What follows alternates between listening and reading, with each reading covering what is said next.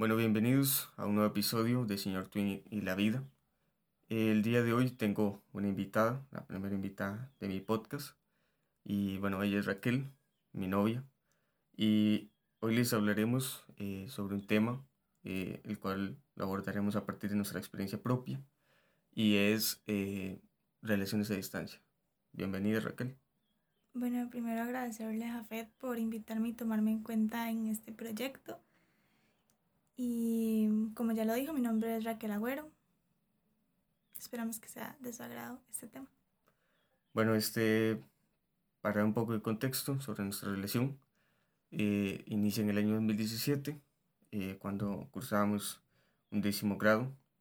Eh, y bueno, eh, la razón por la cual hemos tenido que mantener esa relación a distancia se debe a que, bueno, eh, los dos aspirábamos a continuar una carrera universitaria una vez que finalizáramos la educación media. Y bueno, yo logré ingresar a la Universidad de Costa Rica en la sede San Pedro, en Rodrigo Facio, y Raquel ingresa a la Universidad Nacional, aquí en la sede de Pérez Celedón. Eh, bueno, una pregunta, eh, ¿cómo fue el momento eh, cuando usted sabe que quizás vamos a tener que mantener nuestra relación a distancia? Bueno, creo que el primer sentimiento fue de miedo, porque realmente no sabía si iba a funcionar, si íbamos a poder llevar la relación bien. Em, también una de las cosas más difíciles es que estábamos acostumbrados a vernos prácticamente todos los días de la semana y de eso pasar a vernos cada 15, 22, un mes, era algo difícil, una decisión difícil de tomar. Sí, realmente recuerdo que muchas veces eh, usted me preguntaba que, bueno, que, que iba a pasar el siguiente año. Eso era cuando estábamos en quinto de colegio, un décimo. Y, y en lo personal nunca sabía qué responder, porque realmente no sabía qué iba a pasar. Y bueno, siempre buscaba evadir la pregunta diciéndole que bueno, ya, ya veremos. Eh, bueno, ¿qué ha sido lo más difícil para usted de, de mantener nuestra relación a distancia? Bueno, lo más difícil tal vez yo consideraría que es como no poder compartir tal vez algunos de los momentos más felices o incluso más tristes con la persona que uno ama Em, también otra de las cosas bastante difíciles es el aprender a solucionar los problemas a través de una pantalla, porque al menos a mí en lo personal me gusta resolver los problemas en persona porque siento que las cosas quedan más claras, que nada se va a malinterpretar o que nada se va a entender mal.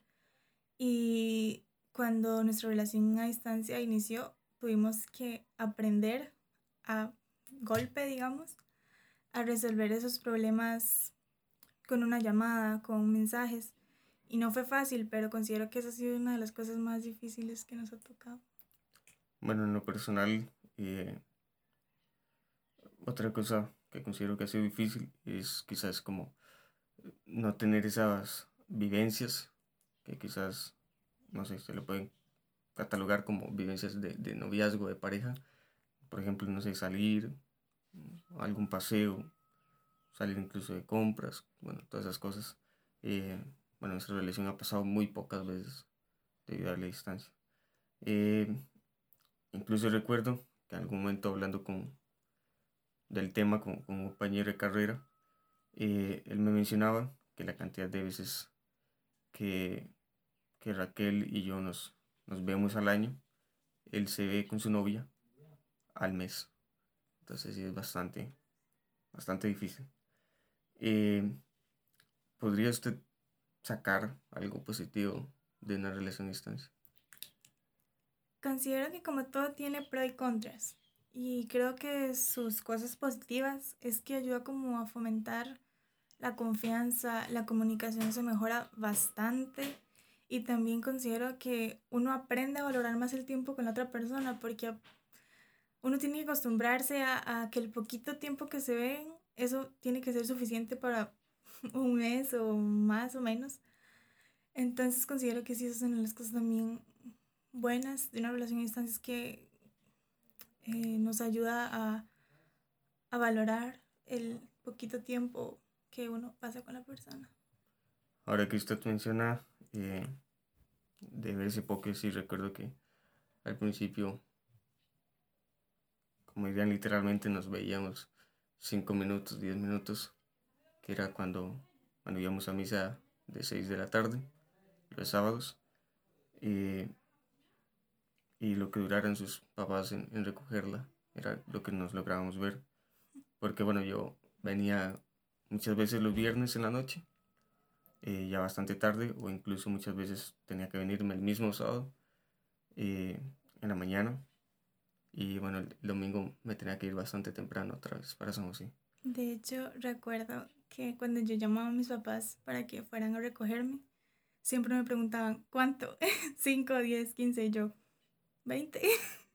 Porque siempre era como lo más que nos pudiéramos ver o el más tiempo que nos pudiéramos ver era Mm, o sea, lo aprovechábamos al máximo porque sabíamos que tal vez no nos íbamos a ver en bastante tiempo.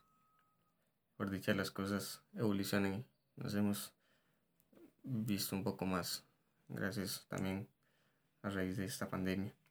Y bueno, existe una frase que quizás usted ha escuchado y es eh, amor y distancia para cobardes. ¿Qué, ¿Qué piensa de esa frase? Bueno, yo considero que, mm, bueno, a raíz de esta frase también nace otra, que es muy conocida, que es eh, relaciones a distancia felices los cuatro.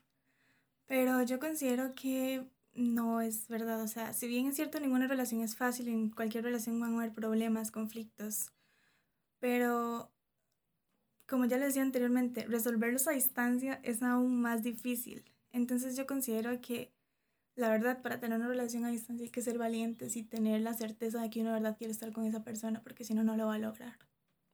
Creo que ninguna relación, ninguna persona está preparada para una relación a distancia, pero bueno, es parte de... Eh, bueno, en lo personal, considero que, realmente sí es bastante valiente a veces continuar una relación a distancia, porque bueno, implica de alguna manera como crear una alianza de mutuo acuerdo, quizás llama ese contrato, por ejemplo, imaginario, donde las dos partes eh, aceptan rendirse compromiso, fidelidad y bueno, mantener esa chispa de amor que, que en algún momento les hizo iniciar esta relación. Eh, bueno, ¿qué le diría usted a una pareja, ya así para finalizar, a una pareja que, que quizás está pronta y a mantener su, su relación pero a distancia. Ok, bueno, en base a la experiencia que hemos tenido Jafet y yo, yo les diría que lo intenten. Aunque realmente nadie está preparado para, para esto, incluso Jafet y yo considero que no estábamos preparados en su momento, pero las circunstancias y el tiempo nos han hecho como hacernos más fuertes o madurar tanto individualmente como en pareja. Entonces mi consejo sería como inténtalo, échele todas las ganas y que si no funciona, al menos usted va a tener la satisfacción de que usted lo intentó hasta el último momento y, y que usted tenía la certeza de que quería estar con la persona. Y yo le aseguro que si funciona, va a ser una de las o sea, considero que va, va, a ser la relación más bonita o, o, va a hacer que se disfrute más la relación, porque realmente es, es algo difícil, pero si se logra es muy bonito. Creo que en las relaciones de distancia eh, hay dos finales. Y bueno, está el final feliz y el final no tan feliz o no tan lindo. Y bueno, el final no tan lindo es cuando, o sea, que las dos partes decidieron ya mejor no continuar por un tema de distancia y demás tiempo. O bueno, muy como una infidelidad. Y bueno, está la parte o el final bonito, feliz, que es bueno, que en algún determinado momento se, se va a terminar esa distancia. Y creo que al final, cualquiera de las dos, de los dos finales, eh, involucran a las partes y, es como las ganas que tienen las dos partes para continuar o bueno, terminar. Eh, bueno, mencionar que nuestra relación ya casi vamos a cumplir cuatro años y bueno, dos de ellos han sido a distancia. Entonces sí, ha sido difícil, ha habido momentos felices, otros no tanto, pero bueno, aquí seguimos, gracias a Dios. Eh, bueno, ya, creo que eso sería todo. Agradecerle a mi novia por haber aceptado esta invitación a mi podcast. Espero pronto tenerla de vuelta. Eh, y bueno, muchas gracias. Bueno, agradecerle a Jafet por invitarme y también a ustedes por escucharnos. Gracias.